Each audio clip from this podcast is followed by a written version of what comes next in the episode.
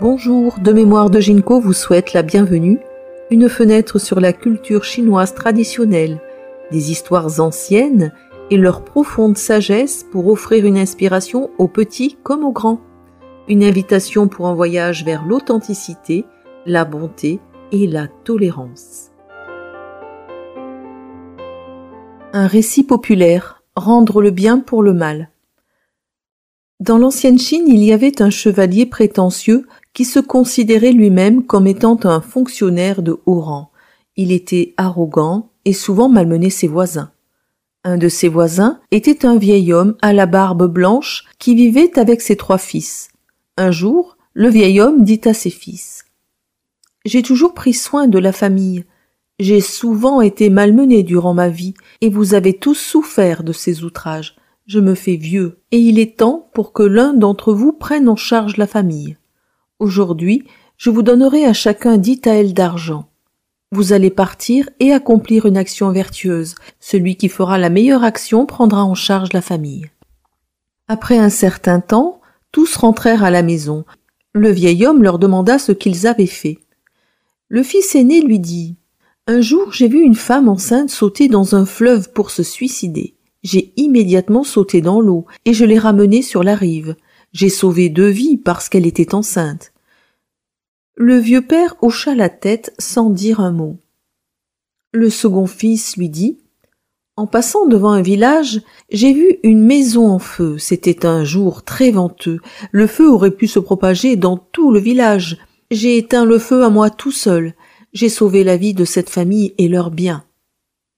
Le vieux père sourit, mais sans rien dire. Le plus jeune des fils lui dit Je suis terriblement désolé, père, j'ai fait une chose très stupide. J'ai sauvé un ennemi. Un jour, notre voisin, le chevalier, s'est endormi au bord d'une falaise.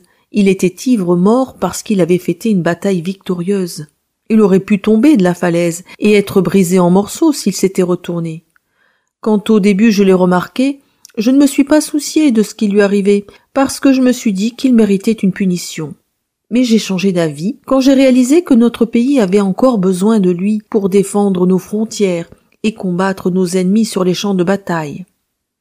Je l'ai réveillé. Il était très embarrassé. Il s'est incliné devant moi, puis il s'en est allé sur son cheval.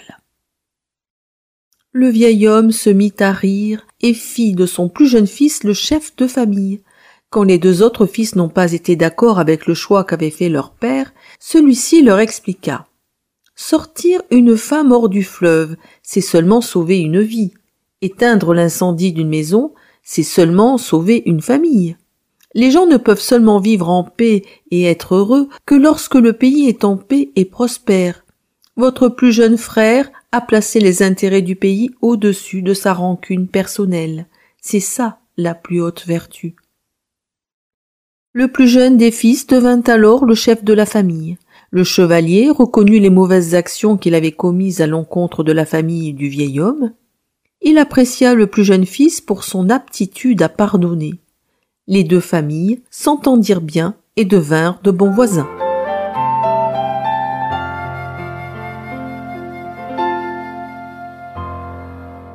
De mémoire de Jinko vous remercie d'avoir écouté ce podcast. Au plaisir de vous retrouver pour d'autres histoires.